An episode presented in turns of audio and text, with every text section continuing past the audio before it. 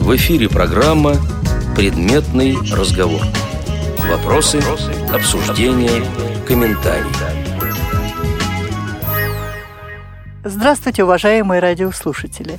В эфире программа «Предметный разговор» у микрофона Ирина Зарубина. Сегодня у меня в гостях реабилитолог Центра образования слепых, тифлопедагог Татарской республиканской библиотеки для слепых Марсель Завдатович Гайфулин – Здравствуйте. Марсель имеет богатый опыт получения как общего, так и профессионального образования. И сегодня мы будем беседовать о той роли, какое образование сыграло в его жизни. Марсель, ну начнем с традиционного вопроса. Расскажите немного о себе. Я родом из Республики Татарстан, города Чистополя. Окончил школу для незрячих в городе Чистополе. Затем я обучался в таком очень интересном учебном заведении. Это Российский исламский университет. У меня всегда была тяга к религии, к изучениям э, языкам. И, соответственно, в этом университете я получил образование исламоведа, именно по исламскому образованию, а также переводчика арабского и турецких языков. Насколько мне известно, в Чистополе нет специальной школы для незрячих. В принципе, это то же самая организация, Центр образования слепых, в котором в данный момент я работаю. А раньше была такая система, система вечерних школ при предприятии, при обществе слепых. И, соответственно, в эти э, школы, то есть это УКП, учебно-консультационный пункт нашего Центра образования, тогда разрешалось э, обучать в этих центрах и детей. К сожалению, потом э, уже такого разрешения не было. То есть перестали обучать, и дети уже обучались или же в обычной школе то, что это очень сложно приходилось, или же приходилось родителям отправлять детей в другие города. То есть вы ходили на обычные занятия или обучались на дому? Изначально я обучался на дому. Мои родители как бы не хотели меня отправить э, в специальную школу э, в городе Лаишево. Как так у меня было проблемы со здоровьем. Я учился и в обычной школе немножко, и для меня это стало очень сложным. Были проблемы и с преподавателями, а были проблемы и с моей стороны, потому что даже сидя на первой партии, для меня было это очень сложно видеть, то, что там пишут, например. И вот, например, сейчас говорят у нас про инклюзивное образование. Я как-то со страхом на это смотрю, потому что как бы сам... Потому что был опыт. Да, был опыт. Я сам прошел через это, и более того, были непонимания среди учителей, как бы, что я не вижу. То есть, если не видишь, то ну, иди в свою школу, что ты здесь делаешь? А ученики нормально воспринимали? Нет, к сожалению, тоже ненормально все это было, потому что я ходил в очках, и действительно слово «очкарик» всегда сопровождал меня. Старшеклассники, ну, то есть разные ученики. Я думаю, что это от воспитания родителей, наверное, зависит. То есть как родители, мать, отец воспитает, объяснят ребенку, что вот это инвалид, он такой же человек, как и ты, но были непонимания, да, были. И поэтому я не выдержал вот этого вот давления, наверное, вот так, как бы со стороны даже учителей. И все-таки мои родители настояли, чтобы я остался в городе Чистополе. И у нас был как бы разговор с преподавателями нашего УКП, Валентиной Степановной Калиничевой, Затем у нас э, очень такой известный есть человек, наверное, по всей России. Это Гордиев Ревкат Гариханович. Да, была передача на радио ВОЗ о нем. И они с пониманием отнеслись ко мне, и действительно они взяли меня в эту школу. Изначально я учился я дома, и вот с этого времени, наверное, для меня началось настоящее образование, которое я мог получить. Например, я тогда еще обучался дома один. То, что мне было непонятно, я мог спросить я мог э, как бы... Если, например, в этом первом уроке не пойму, во втором уроке я пойму. Я, наверное, я очень доволен своими учителями и очень доволен этой школой. К сожалению, вот теперь мы занимаемся только профессиональной подготовкой, то есть там GPS-навигация, да, уже взрослых, к сожалению. Ну хорошо, закончили школу, пошли в исламский университет. До вас были там инвалиды по зрению или вы был первый студент, поступивший к ним? В Исламском университете я был первым студентом, вообще незрячим. И, наверное, по всей России я был первым человеком, который я начал э, как бы обучаться в этой системе. Сложно было? Я бы сказал, бы было нелегко. Но у меня была начальная подготовка. Одновременно я учился в школе для незрячих и мне помогли поступить в наше медресе при Чистопольской мечети. Но здесь уже проблем таких серьезных не было, потому что, ну, дети, которые, наверное, в религии, у них сердца, наверное, помягче все-таки. И там меня поняли, меня подготавливали, и вместе с председателем нашей первичной организации Гордеевым Арфкатом Грехановичем мы писали письма, у меня не было никаких букв брайлевских, арабских, и мы просили, мы обращались в многие библиотеки, обращались там в Средней Азии страны. Первым нам откликнулась Уфимская библиотека Карам Тухватшин, который нам дал арабский алфавит, книжку прислал – а также э, мы обратились в Турецкую Федерацию слепых, вот она как-то правильно так называется. Там нам, конечно, вышло, выслали специальную азбуку, где были и турецкий алфавит, и арабский алфавит. Ну вот с этого все и началось. Когда я поступил в университет, ну, учителя тоже не понимали, как бы, вот, как это, незрячий человек может учиться в таком учебном заведении. Но хотя, если мы посмотрим исламские, например, хадисы пророка, то там ведь тоже есть написание, что незрячий человек может быть помощником муллы, то есть муадзином. Это человек, который говорит азан. Как раз это место для незрячих. То есть у пророка Мухаммеда было два муадзина, человека, который говорит азан, и один из них был Биляль. А незрячий. Второй, незря... Нет, Биляль был зрячий, угу. а второй был Ибн Ум Мактум. Он был незрячим.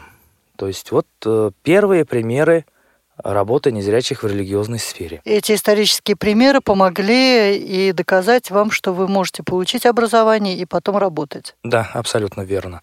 Так и было. И э, несмотря на то, что иногда преподаватели, конечно, относились так пренебрежительно бывало, но в основном, конечно, отношение в университете было хорошее.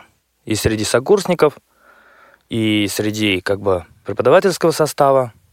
И, конечно, вот, ну, слава Аллаху, я закончил этот университет, получил специальность, проходил я э, практику в Турции, то есть я видел, как работают незрячие этой страны, то есть в религиозной сфере участвовал. А там много незрячих работает в религиозной сфере? В религиозной сфере в Турции работает довольно-таки много незрячих, я бы сказал именно вот муадзинами, то есть помощниками имамов, преподавателями. Там есть курсы, Тогда еще никаких курсов для незрячих не было, как сейчас, например, в России тогда ничего такого не было. И в Турции, конечно, я приобрел, наверное, неоценимый опыт. Мы ездили туда три раза, я ездил, и там э, два года мы как бы учились основам ислама, а в третий год мы даже преподавали, то есть нам как бы делали такие курсы преподавательские, и мы преподавали тем новичкам, которые приезжали уже первый раз Приезжали из Казахстана, Узбекистана, то есть в основном среднеазиатские страны, из самой Турции, из Кипра. Примерно было так. После окончания университета а, я все-таки добился того, что поехать в Египет, в университет Аль-Азхар, один из знаменитейших университетов мира по изучению ислама. И прошел там практику шестимесячную по изучению арабского языка, по укреплению знаний. После приезда я ну, наверное, вот начал свою образовать деятельность в сфере образования. Устроился в мечеть Сулейман, и действительно мы там э, с моим другом э, Ильгизаром Хамидулиным тоже... Он тоже инвалид по зрению? Он тоже инвалид по зрению, он тотальник. Мы с ним э, решили организовать курсы. То есть сама мечеть предложила нам возможность организовать курсы для незрячих. То есть в этой мечети проводились курсы для глухонемых, а специалистов для проведению курсов для незрячих у них не было. И вот э, совместно с э, Ильгизаром мы все-таки сумели организовать эти курсы. Мечеть Сулейман э, нам пошло навстречу. Малика Гильмудинова там руководила этими процессами. И вот мы тогда собрали учеников, группу первую. И это была первая группа незрячих, специальная группа, которая училась основам ислама, то есть как правильно молиться, как правильно делать омовение. Ну, насколько я знаю, вы кроме этого давали и знания по обычным, как мы говорим, коррекционным э, предметам. То есть учили, как ориентироваться, самообслуживание, или это были другие курсы? Нет, это были курсы, которые в дальнейшем начали проводиться в этой же мечети. То есть э, в этой мечети давались и ориентирование в пространстве с помощью белой трости. Мы делали это, эти курсы тоже. Появились курсы по домоводству. Это уже был следующий этап. Да, это уже как бы следующий этап, но в первую очередь мы делали именно религиозные курсы. А затем уже открылись курсы и по изучению компьютера. Но когда я даже учился в э, исламском университете, мое желание помочь тем людям, которые хотят изучать ислам, а эти были и пожилые люди, и молодые, ко мне навстречу пошла наша республиканская библиотека. Потому что люди приходили в библиотеку и говорили, нам нужен Коран, мы бы хотели увидеть Коран, там прочитать. Э, вот для зрячих есть, почему нет для слепых? И действительно, наша библиотека пошла нам навстречу, и у нас было издано несколько книг, это книга «Намазу Кутартибе», книга по правилам чтения намаза, автор Рашида Исхаки. В нашей библиотеке была эта книга издана по Брайлю, также аудиовариант этой книги существует. И огромнейший труд было сделано, это озвучивание перевода Корана, смысловой перевод Корана Валерии Пороховой. Потом мы издали еще книгу «Молитвенник», трехтомный большой по Брайлю. Первые религиозные книги на татарском языке они появились, в общем-то, в России, наверное, в городе Казани. Ну и дальше как складывалась ваша профессиональная судьба? Дальше мы продолжали работать в мечети Сулейман, также при Республиканской библиотеке для слепых. Я вел ежемесячные курсы, то есть ежемесячные лекции.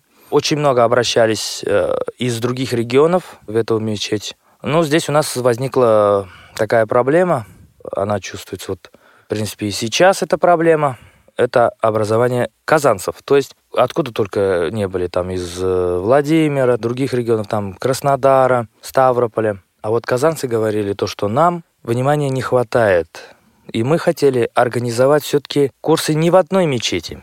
Тем более мечеть Сулейман находится за городом. Это поселок Левченко, находится за пределами как бы Казани на окраине. Хотелось бы создать курсы все-таки внутри города и для специально для казанцев, без то есть, возможности э, ночевать. То есть у нас в Сулеймане были курсы, это полный пансион, скажем так. И затем я перешел в другую мечеть работать, это мечеть Рамазан в Кировском районе города Казани. Там мы успешно организовали курсы для незрячих, для жителей города Казани. То есть специальные курсы. У нас занятия проходили там ежедневно, были еженедельные курсы. Летом мы занимались как бы людьми, которые хотели учить ислам. Вот здесь только было именно изучение ислама, уже социально-бытовую ориентировку, ориентировку в пространстве вы не проходили? Нет, нет, этого не было. То есть угу. это было только чисто такие исламские курсы. В этой мечети также я работал и муадзином. Для меня это была работа новая, предложили руководство мечети мне лично эту работу. Но работа мне нравилась, в принципе. Но затем пришлось уйти с этой работы. Причина это является то, что, к сожалению, у нас э, исламская, как бы вообще религиозная работа тогда, она не являлась работой официальной. И, к сожалению, мы не могли, например, официально получить зарплату, у нас не было пенсионного начисления, то есть э, как, бы, как будто мы не работали. Но и зарплаты, к сожалению, были маленькие.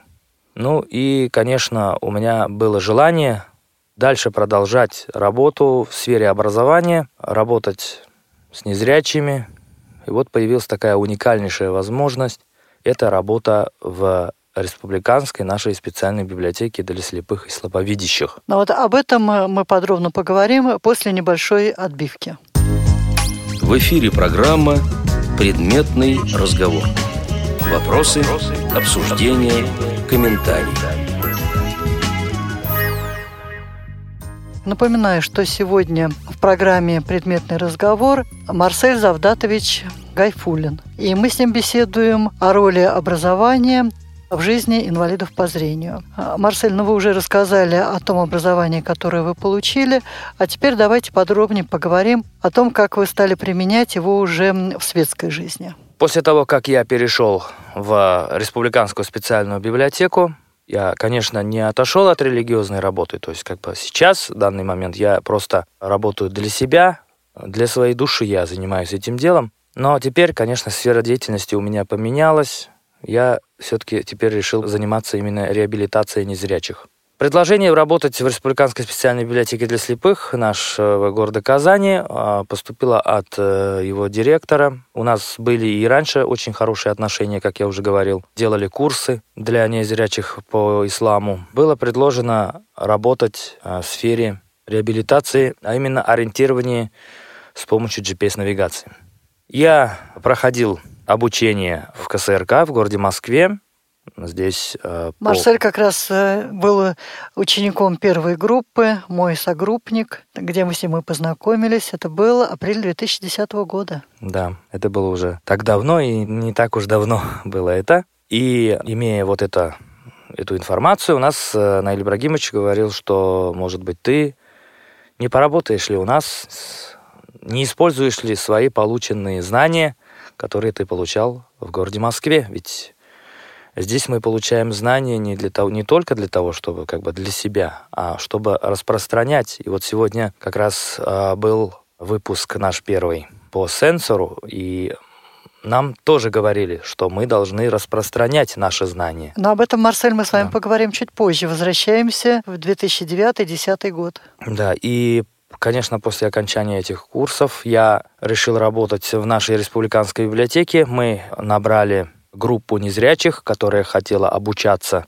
GPS-навигации. У нас уже в библиотеке с 2000-х годов были компьютерные курсы по изучению компьютера э, на основе JAWS, Вел их хорошо известный слушателям Радио ВОЗ Эдуард Ибрагимов. Да, абсолютно верно. Эдуард Ибрагимов, который, в принципе, является одним из моих близких друзей. И он действительно пригласил меня к себе, что действительно мы можем составить э, хорошую команду по работе с незрячими именно в реабилитационной сфере. Были компьютерные курсы, и вот э, вместе с э, Эдуардом мы начали разрабатывать свою программу используя опыт города Москвы, мы, конечно, немножко изменили эту программу, потому что здесь, в Москве, уровень подготовки людей э, выше. То есть по GPS-навигации. Вы упростили программу. Да, мы ее упростили как так наши ученики, они, э, есть люди, которые абсолютно в руках не держали телефон, и они не могут осваивать э, GPS-навигацию, допустим, за три недели так интенсивно, а нам приходится их обучать, допустим, в течение полугода, а то и целого года. Ну, тем более они здесь живут, и это не то, что они уехали из дома,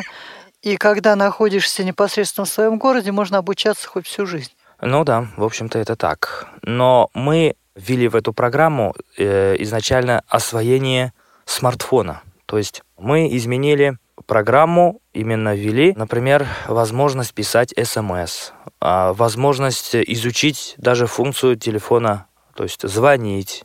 То есть вы начали контакты. изучать телефон, смартфон с нуля? Да, с нуля. То есть с включения телефона. Далее только мы, когда человек уже научился набирать смс, отправлять, звонить, набивать контакты, тогда мы уже переходили к GPS-навигации. Сейчас, в данный момент, э, мы так и делаем, то есть э, у нас очень много работы по изучению у нас программы Loadstone на сегодняшний день, ведь э, у нас при помощи Республики Татарстан правительства мы на прокат раздали людям более 100 телефонов модели C5 встроенным навигатором, речевым обеспечением, установленными картами. Но мы сделали такое как бы условие, что мы отдаем эти телефоны только тем, кто проходит все-таки обучение по GPS-навигации, кто может пользоваться действительно смартфоном. Чтобы не отдавали своим детям, внукам. Да, в основном это так происходит в другом случае, потому что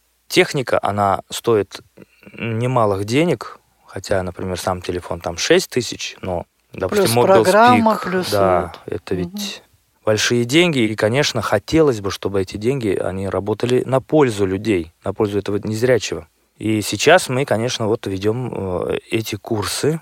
Вот мои ученики уже ждут меня. Э, на следующей неделе продолжим работу по изучению. Ну и, конечно, желание новых направлений у нас появится, я думаю. И я знаю, что у вас был реализован проект, если мне не изменяет память, «Дорога к избирательному участку». Да, мы делали проект «Мобильная дорога» совместно с нашей Республиканской библиотекой для слепых и, соответственно, с Центром избиркомом. У нас проходили интеллектуальные игры, посвященные выборам. И вот эта мобильная дорога, то есть мы это использовали два раза, при выборе Государственной Думы Российской Федерации а, в 2011 году в, э, в декабре. И более широко мы это применили при выборе президента Российской Федерации в марте 2012 года. Почему широко? Потому что первый раз а, мы просто как бы испытали эту возможность с помощью э, мобильного телефона и программы Loadstone составили маршрут из нашей библиотеки и локального места проживания незрячих до избирательного участка, который самый близкий находится к нам. А уже при выборе президента мы уже охватили довольно-таки большое количество избирательных участков, то есть это избирательные участки э, на юге Казани, на микрорайоне Горки, Зеленодольский район, поселок Васильева, это было испытано. Город Чистополь, Ревкат Гариханович у нас очень заинтересовался. И э, как бы я сам э, родом из этого города, и мои родители живут в этом локальном как бы городке для незрячих. И из этого э, городка мы составили маршрут до избирательного участка. А в этом году у нас была проведена конференция тоже с Центром избиркомом, и у нас, в общем-то, дальнейшие планы использования современных технологий уже на основе сенсора, то есть это iOS и Android. Как это будет, ну, пока мы еще только об этом думаем, но я думаю, что следующим выбором, я думаю, мы это уже сделаем. То есть вы уже на практике реализовали полученные знания и как педагог, и нашли новое применение, именно вот практическое при реализации этого проекта. Да, сейчас вот э, мы как бы в дальнейшем хотим все это развивать. Вы преподаватель GPS-навигации, а вот почему вы приехали на курсы по изучению э, сенсорных устройств? Ведь у вас пока, я так понимаю, учеников достаточно, и вот мотив, почему вы приехали на э, новые курсы? Я очень рад то, что я попал в эти курсы, потому что да, у нас учеников довольно-таки много, потому что телефонов мы раздали довольно-таки большое количество, но нам вот э, всем радиослушателям известно, что Симбиан ее уже больше нет. То есть, умирает, да, отходит. Умирает. Программа Loadstone, все. То есть она дальше не развивается, и если мы остановимся на этом, то это, наверное, все-таки будет деградацией. То есть мы должны двигаться с техникой. Многие люди вот сейчас, даже среди незрячих, очень жестко говорят, зачем нам это сенсор, мы абсолютно гладкий экран, мы ничего не понимаем, давайте нам телефоны с кнопками. К сожалению, все, кнопочных телефонов больше нет практически. Если они есть, то они недоступны, они не озвучиваются, те дешевые модели а мы должны идти вперед, потому что мы всегда, например, когда я даже когда в университете учился, для нас, для незрячих, например, мы когда идем наравне с зрячими, это одно, а мы должны идти впереди два раза упорнее. Вот тогда только нас заметят. То есть нам приходится два раза труднее в освоении какой-либо техники. Или, например, я э, вижу, например, немножко есть маленькое у меня остаточное зрение. Я пользуюсь андроидом. До этих курсов я пользовался э, глазами, и теперь э, я научился пользоваться программой Tollback. Да, сложнее пользоваться, конечно, но пользоваться можно. Поэтому упорство, сила, она всегда нам нужна. А тяжело было обучаться, ведь программа построена так, что вы изучаете одновременно и Android, и iPhone.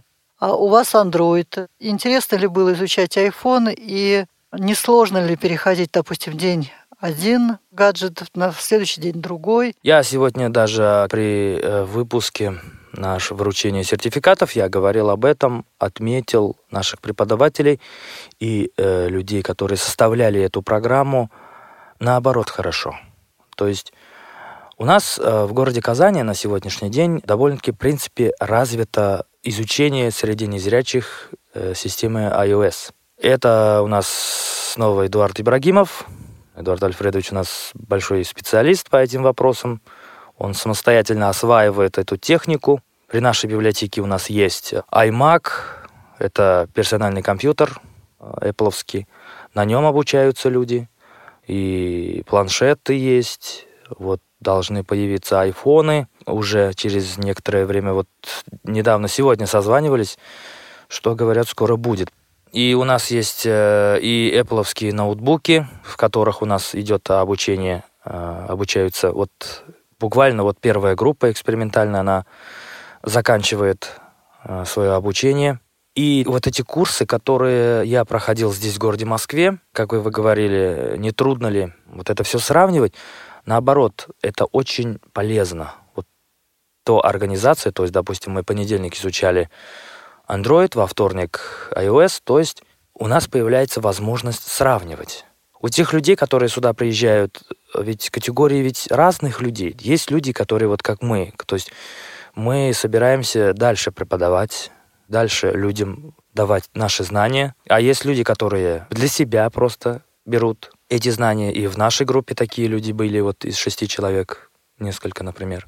Не все будут преподавать. А я бы хотел бы сказать, что вот эти курсы, они действительно помогают сравнивать эти две системы. И вот когда люди говорят, те люди, которые используют iPhone, они очень сильно принижают возможности андроида. То есть наверное, не знают другую систему. То есть Android это плохая система, для незрячих это невозможно пользоваться, это нам недоступно, это не нужно. Но это я самый такой, очень мягко так выразился. А если так сильно выражаться, это уже не эфирное на рассылках, там, в интернете мы читаем более жесткое. Это от незнания, конечно.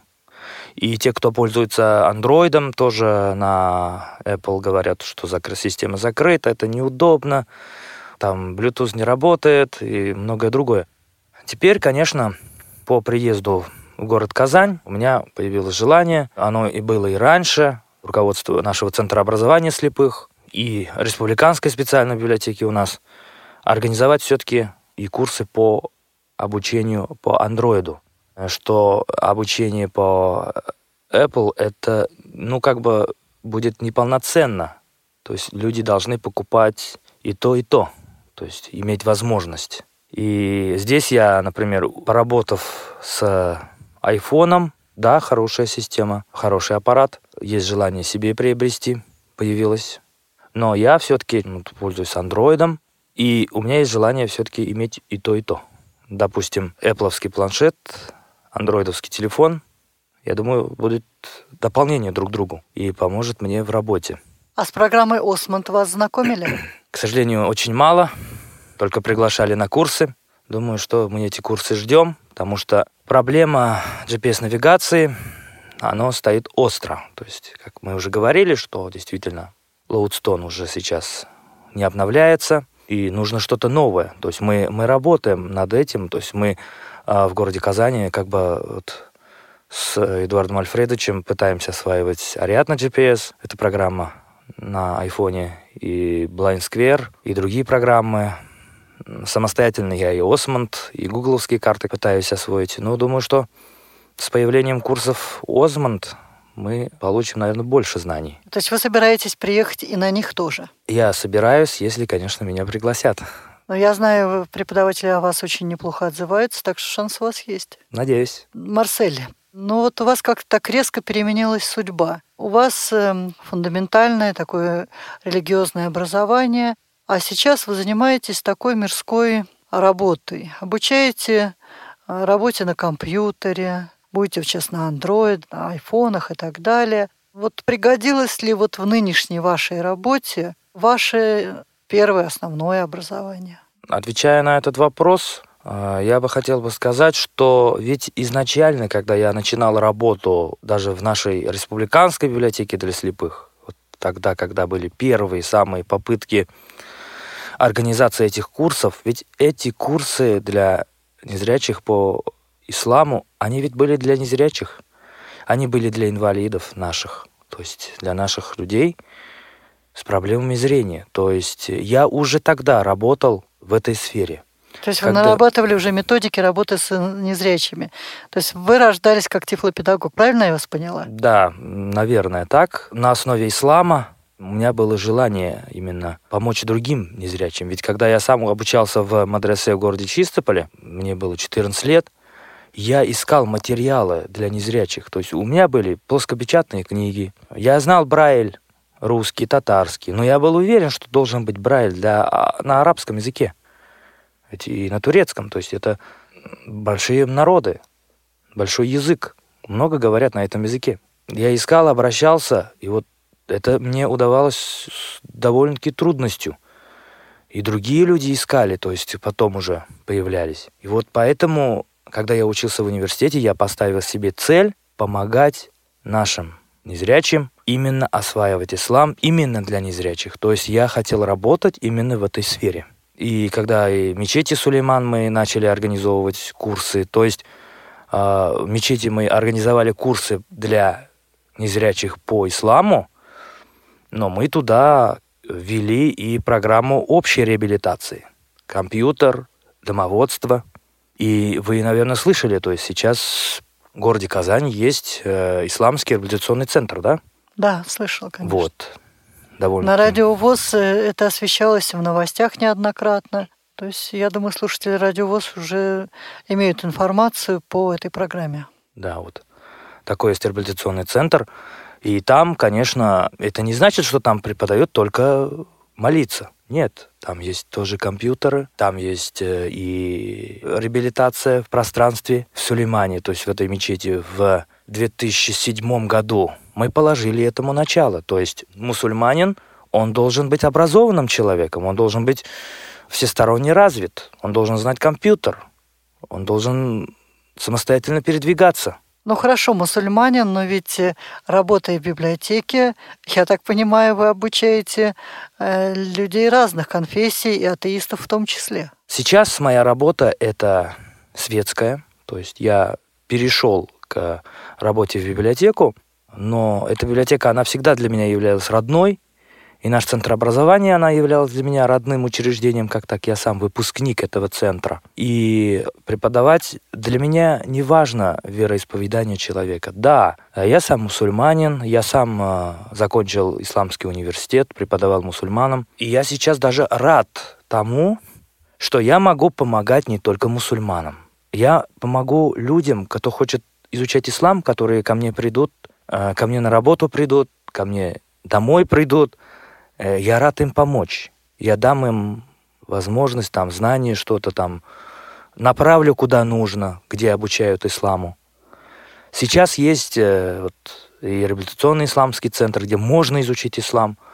И в других городах открываются, и в Чечне открываются, и в Дагестане пытаются открыть вот реабилита... Э, исламские курсы, реабилитационные центры. И теперь я обучаю в нашем центре образования разных людей, разных вероисповеданий, как вы сказали, в том числе атеистов. Понимаете, важен человек, его сущность. То есть он, он хочет знать, у него есть проблемы в жизни, у него есть проблемы в передвижении, у него есть проблемы там в изучении современных технологий. А когда я учился в университете в исламе, и вообще сам ислам, он учит человеку добру именно. То есть помогать тем людям, своим братьям и сестрам. А здесь я помогаю своим же, скажем так, братьям и сестрам по несчастью, скажем так. Хотя я бы не сказал бы, что ну, я вот э, сам не вижу и чувствую себя ущербным. Нет. То есть вот формулировка «братья и сестры по несчастью» у меня как-то все время вызывают какое-то отторжение. Это какой-то такой штамп не очень удачный. Да, возможно. Да, может, я тоже с вами согласен насчет этого. Я чувствую себя как бы равным в этом мире. Я, например, передвигаюсь ну, самостоятельно, использую GPS-навигацию. Вот приезжаю в Москву, я использую GPS-навигацию, и город как бы неплохо передвигаюсь по городу. А, а у вас помочь... все-таки есть неплохое остаточное зрение. Оно, к сожалению, уменьшается и не такое же хорошее, к сожалению. Но я хочу помогать нашим людям, и поэтому я работаю в реабилитационном центре. Мне не важно, кто есть человек, мне важно, чтобы человек хочет получать знания.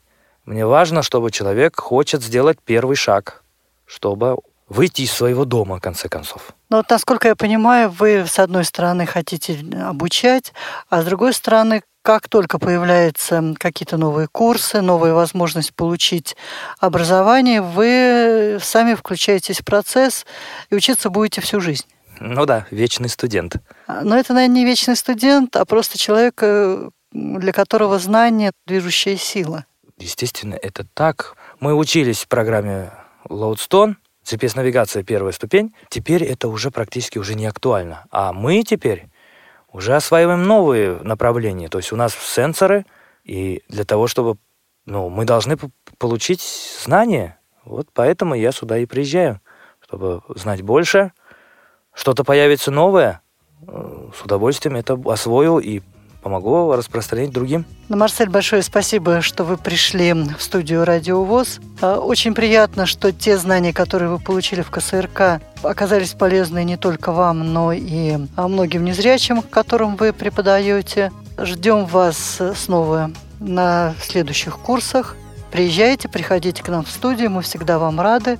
Ну, а сегодня до свидания. До свидания, спасибо, что пригласили на Радио ВОЗ. В эфире была программа «Предметный разговор». Над программой работали Ирина Зарубина, Анна Пак и Олеся Синяк.